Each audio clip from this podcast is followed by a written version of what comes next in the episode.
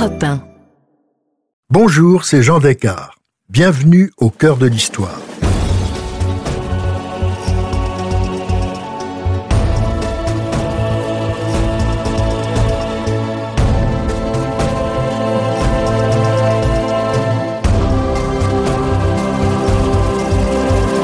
J'inaugure aujourd'hui une nouvelle série thématique consacrée à cinq femmes pionnières qui se sont illustrées à toutes les époques et dans les domaines les plus divers. Dans ce premier épisode en deux parties, je vous raconte la vie très originale de George Sand, autrice célèbre et femme libre au XIXe siècle. Une figure exceptionnelle qui a bouleversé bien des codes littéraires et sociaux. Seconde partie, de la révolutionnaire à la bonne dame de Nohant. George Sand a 32 ans quand elle entend pour la première fois Chopin jouer dans les salons de l'Hôtel de France chez Liszt et Marie Dagou. Quelle femme antipathique, note le musicien, choqué par son style vestimentaire. Il a 26 ans, mais déjà une étonnante carrière de surdoué, et il est la coqueluche de Paris.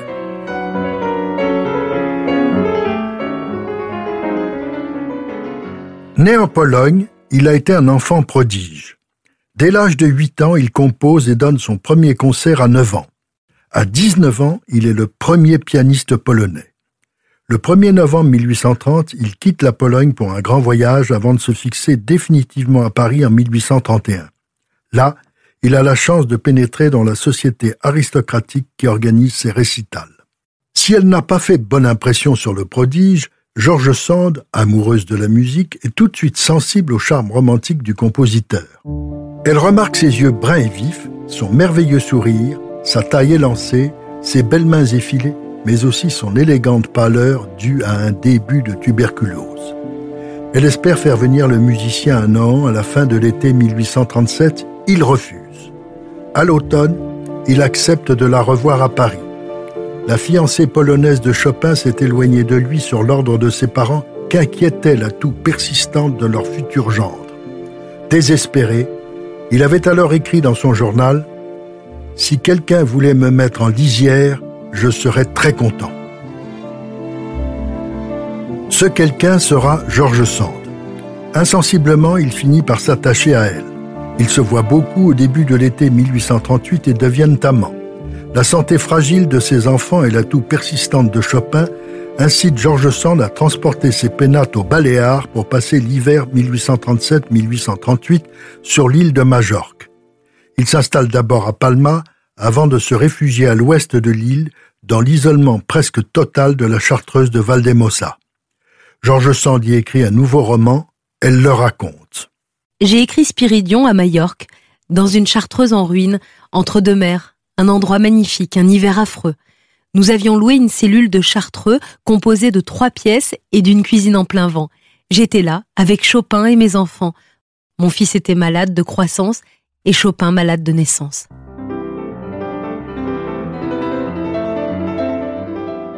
La beauté sauvage des lieux inspire à Chopin ses admirables préludes et ballades, mais pour Georges, c'est une sorte d'enfer.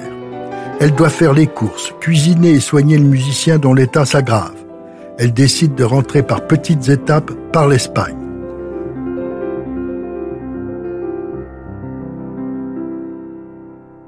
Si le séjour à Majorque a été fructueux pour le travail du couple, le très mauvais temps et les maladies des uns et des autres l'ont transformé en cauchemar.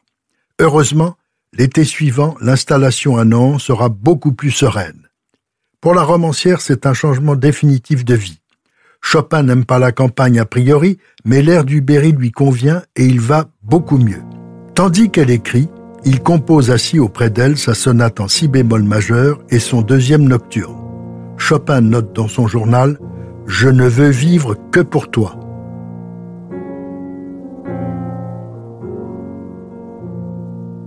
À l'automne, il faut pourtant rentrer à Paris au 16 rue Pigalle puis rue Tête-Bout.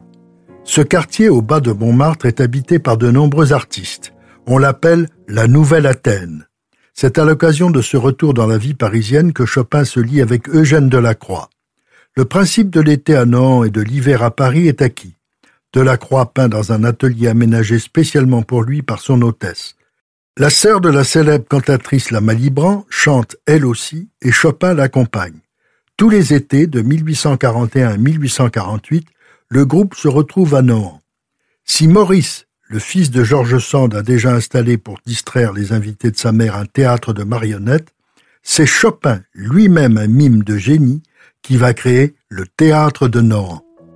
Apparemment, l'idylle entre Chopin et Sand continue. Ils s'admirent mutuellement. Elle a une véritable passion pour la musique et le conseille avec pertinence. Lui l'aime sincèrement, mais il est facilement jaloux. Elle assume allègrement la charge de l'aimer et de le protéger. Elle accepte même de vivre souvent dans la chasteté pour ménager les forces du malade. Chopin lui doit sûrement des années de bonheur et peut-être même une prolongation de sa fragile existence. Cependant, à partir de 1843, de petites failles apparaissent dans leur relation. Georges paraît las car la maladie de son amant le rend très nerveux et susceptible. Ils vivent en famille avec les enfants qui ont grandi.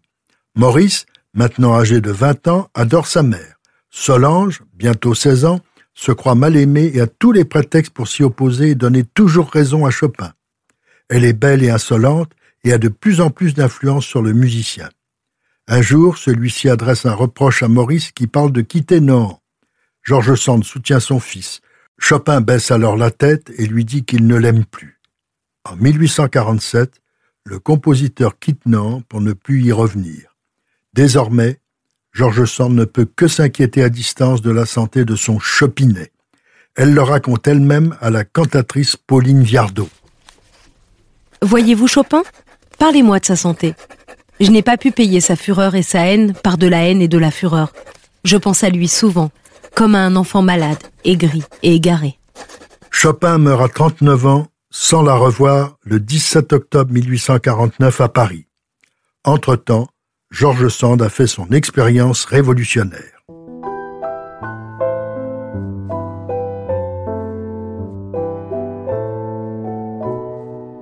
Déjà ébranlé par la campagne des banquets en 1847, le régime de Louis-Philippe est de plus en plus impopulaire au début de 1848. En février, le renvoi du Premier ministre Guizot n'apaise pas les Parisiens en colère. Une fusillade fait de nouvelles victimes chez les révolutionnaires. Des barricades sont dressées, les insurgés marchent sur les Tuileries et s'apprêtent à envahir le château. Vive les Parisiens Vive la Nouvelle République Le roi est obligé de s'enfuir en toute hâte au moment où les émeutiers ont réussi à s'introduire dans la salle du trône et à la ravager. Georges Sand est aux anges. Elle qui était en proie à des difficultés affectives et financières se métamorphose d'un seul coup. Il faut dire que depuis une douzaine d'années, elle s'était familiarisée avec le Cénacle républicain. Elle a collaboré à des revues de combat aux côtés de Lamennais et de Leroux. Elle s'était pratiquement érigée en directrice de conscience de plusieurs écrivains prolétariens. Enthousiasmée au début mars par l'ampleur et la dignité des défilés populaires, particulièrement lors des obsèques des victimes de l'insurrection de février, Georges Sand n'hésite plus. En un éclair, elle oublie ses malheurs et selon ses propres mots, elle rajeunit de 20 ans. Elle se lance dans des écrits passionnés. Le 3 mars, elle adresse une lettre à la classe moyenne invitant les petits bourgeois à s'unir et à trouver la vérité socialiste. Quatre jours plus tard, elle rédige une lettre au peuple où elle prêche l'union des classes en vue de la révolution. Suit une lettre aux riches dans laquelle elle leur prédit que la France sera communiste avant un siècle. Elle crée un hebdomadaire, La cause du peuple, qu'elle écrit presque entièrement seule.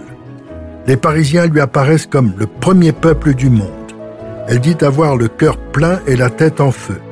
Elle corrige les épreuves de ses bulletins, même le marbre de l'imprimeur, revêtu de la tenue bleue des typographes. Ses chroniques sont affichées sur toutes les façades des mairies de France. Mais son ardeur est mal interprétée par ses adversaires. Elle est accusée d'être à la solde du gouvernement provisoire. Et sa fièvre révolutionnaire va être sérieusement douchée par le résultat des élections du 23 avril. Sur 900 élus, on compte encore 300 monarchistes. Les socialistes les plus progressistes, comme Barbès, sont éliminés. La Seconde République est proclamée le 4 mai.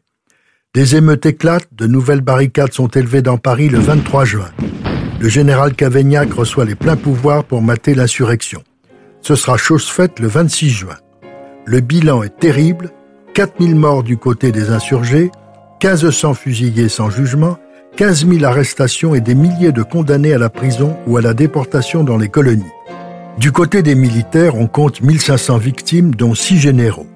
À la tribune de l'Assemblée, Cavaignac déclare L'ordre a triomphé de l'anarchie.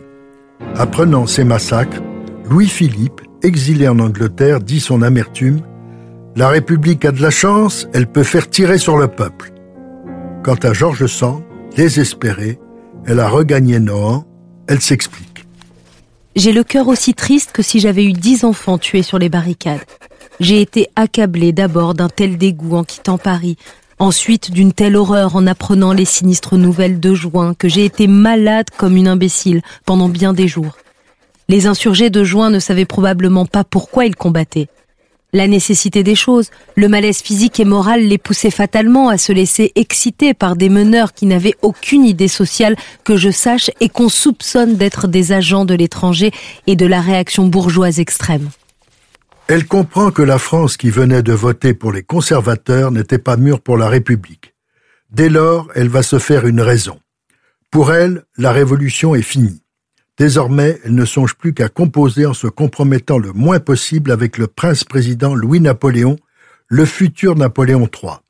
C'est une constante de Georges Sand de savoir briser net dans toutes ses entreprises lorsqu'elle sent que celles-ci sont vouées à l'échec.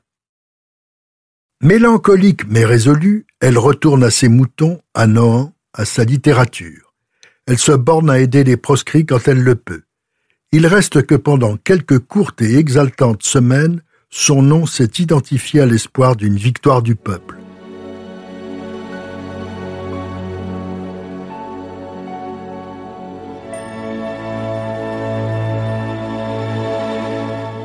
À Nohant, la vie reprend son cours.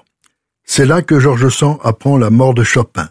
Elle écrira J'ai perdu ma bonne santé. Cette mort m'a affecté profondément.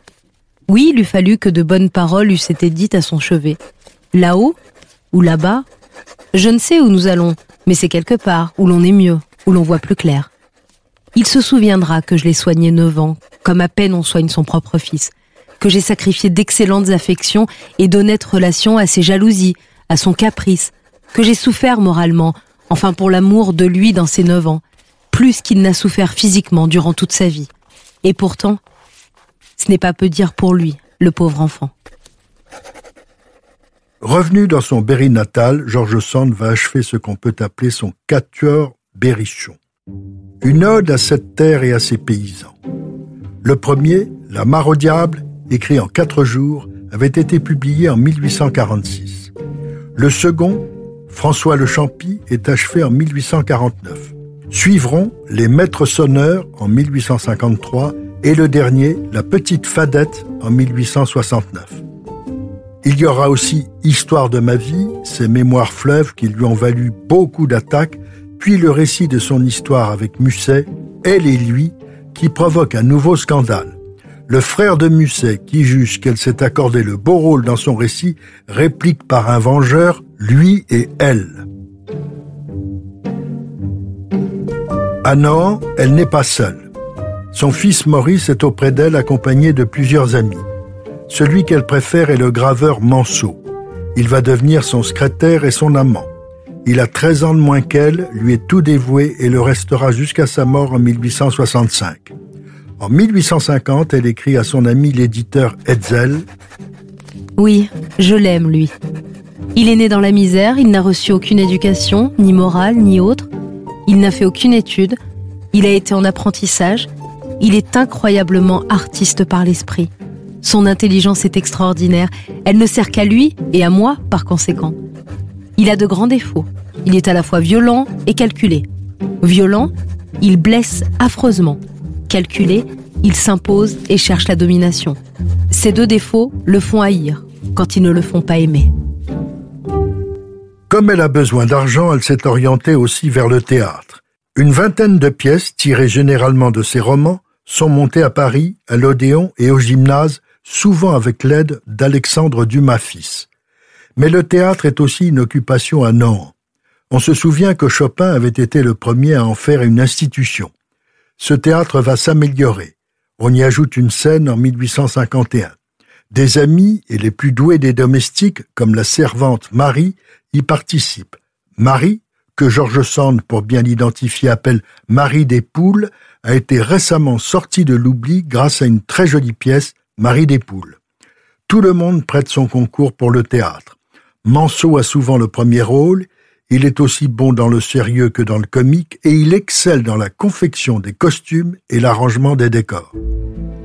Sortant de sa veine berrichonne à la fin de sa vie, George Sand se lance dans les romans historiques.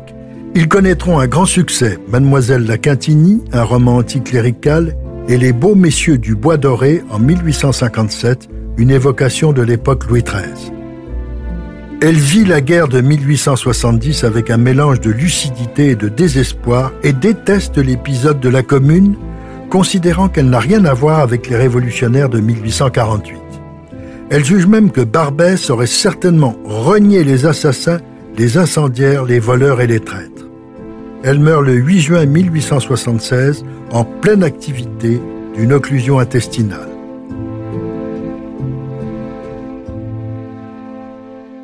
Son vieil ami Gustave Flaubert pleure à ses funérailles et Victor Hugo écrit Je pleure une morte et je salue une immortelle. Incontestablement, elle laisse une œuvre.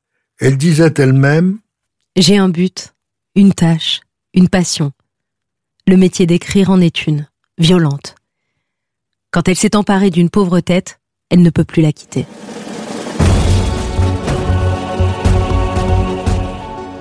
Si cette plongée dans l'histoire vous a plu, n'hésitez pas à en parler autour de vous et à me laisser vos commentaires sur le groupe Facebook de l'émission. Je vous dis à bientôt pour un nouvel épisode de Au cœur de l'histoire. Au cœur de l'histoire est un podcast Europe Studio. Il est écrit et présenté par Jean Descartes. Cet épisode a été réalisé par Mathieu Blaise. Ressources bibliographiques. Dictionnaire Georges Sand par Claire et Laurent Greilsheimer, édition Perrin 2014. Georges Sand par Aline Alquier, édition Pierre Charon 1973. Lélia ou la vie de Georges Sand par André Mauroy, édition Hachette 1952. Georges Sand par Martin Reid, édition Gallimard 2013.